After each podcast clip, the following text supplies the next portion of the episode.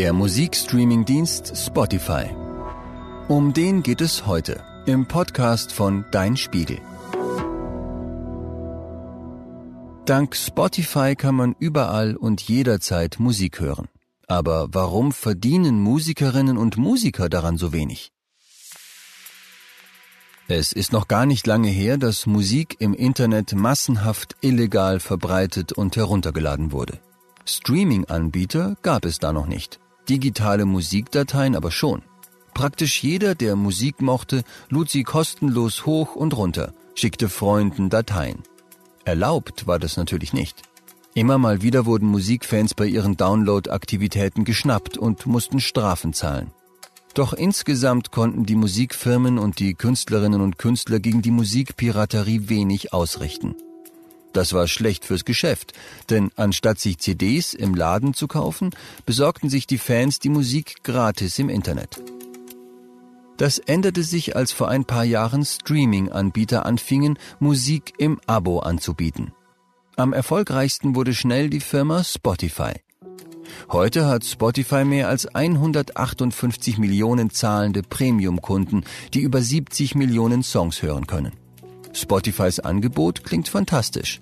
Nutzer haben praktisch die ganze Musik der Welt für einen kleinen monatlichen Beitrag immerzu verfügbar. Musikpiraterie gehört der Vergangenheit an und vor allem Musikschaffende verdienen wieder Geld mit ihren Werken. Doch die Realität sieht etwas anders aus. Mit Spotify wird zwar richtig viel Geld verdient. Die großen Labels Universal, Warner und Sony machen mehr als die Hälfte ihres Umsatzes mit Streamingdiensten. Doch die Künstlerinnen und Künstler sind nicht fair an den Einnahmen beteiligt. Nur sehr wenige extrem erfolgreiche Musiker verdienen mit Spotify sehr viel. Superstars wie Billie Eilish oder BTS. Bei Musikerinnen, Musikern und Bands, die unterhalb des ganz großen Bekanntheitsgrads liegen, kommt kaum etwas von den Milliarden an, die Spotify mit Abonnements und Werbung einnimmt. Woran liegt das? Einen Teil des Gelds behält Spotify selbst. Klar, die Firma bietet ihre Dienste ja nicht umsonst an. Doch rund zwei Drittel der Einnahmen gibt Spotify weiter. Allerdings geht das Geld nicht direkt an die Künstlerinnen und Künstler, sondern an die sogenannten Rechteinhaber. Und das sind die Labels wie Universal oder Sony. Dass Labels die Rechte an Musik haben, verdanken sie einer Zeit, als es noch keine Streaming-Dienste gab und Musiker ihre Musik vor allem über Tonträger wie CDs verkauften. Damals schlossen Labels und Musiker Abmachungen. Das Label stellte für den Musiker Tonträger mit dessen Musik her und brachte sie in die Läden. Im Gegenzug gab der Musiker dem Label häufig die Rechte an der Musik. Geld, das mit den CDs verdient wurde, verblieb zum größten Teil bei den Labels, weil sie erhebliche Kosten für Herstellung und Vertrieb der CDs hatten. Die Musiker selbst wurden zwar beteiligt, diese Beteiligung fiel jedoch klein aus, wenn die CD kein Hit wurde. In der heutigen digitalen Welt ist es nicht mehr zeitgemäß, dass die Labels derart viel abkassieren, denn sie haben viel weniger Kosten als früher. Gestreamte Musik muss nicht erst auf CD gepresst werden. Es muss neu über die Rechte verhandelt werden, denn die Künstlerinnen und Künstler finden es nicht fair, am Streaminggeld nur so wenig beteiligt zu werden. Der zweite große Streitpunkt ist das Abrechnungssystem, mit dem Spotify festlegt, wie das Geld an die Rechteinhaber ausgezahlt wird. Das geschieht nach dem Pro-Rata-Modell.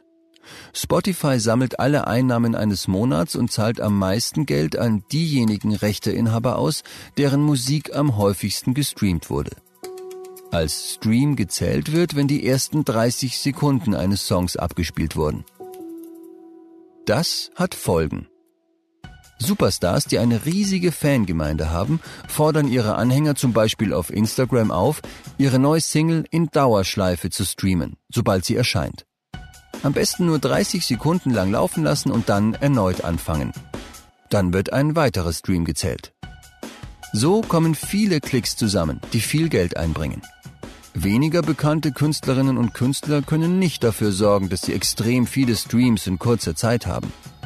Sie haben keine gigantische Fangemeinde, die sie über Instagram erreichen. Ihre Fans lieben Ihre Musik, doch hören sie vielleicht seltener, nehmen sich Zeit dafür und haben gar keine Lust, ständig Songs von vorne abzuspielen. Das Ergebnis ist, dass bei den weniger bekannten Künstlern kaum Geld landet und Spotify-Nutzer mit ihren Abogebühren Künstlerinnen und Künstler unterstützen, die sie gar nicht hören. Was könnte man anders machen? Die Einnahmen von Spotify anders verteilen. Und zwar nach dem UCPS, dem nutzerzentrierten Bezahlsystem. Hinter dem komplizierten Begriff verbirgt sich eine kluge Formel. Das Geld, das Abonnenten einzahlen, würde beim UCPS direkt an diejenigen Rechteinhaber ausgezahlt, deren Musik die Abonnenten hören. Ganz egal, ob sie die Songs hundertmal oder nur fünfmal im Monat anklicken. Das wäre gerechter. Nur die Künstler mit seinem Abogeld unterstützen, die man wirklich hört. Klingt doch logisch. Viele Musiker und Musikerinnen setzen sich dafür ein. Bisher hat Spotify allerdings keine Umstellung des Abrechnungssystems in Aussicht gestellt.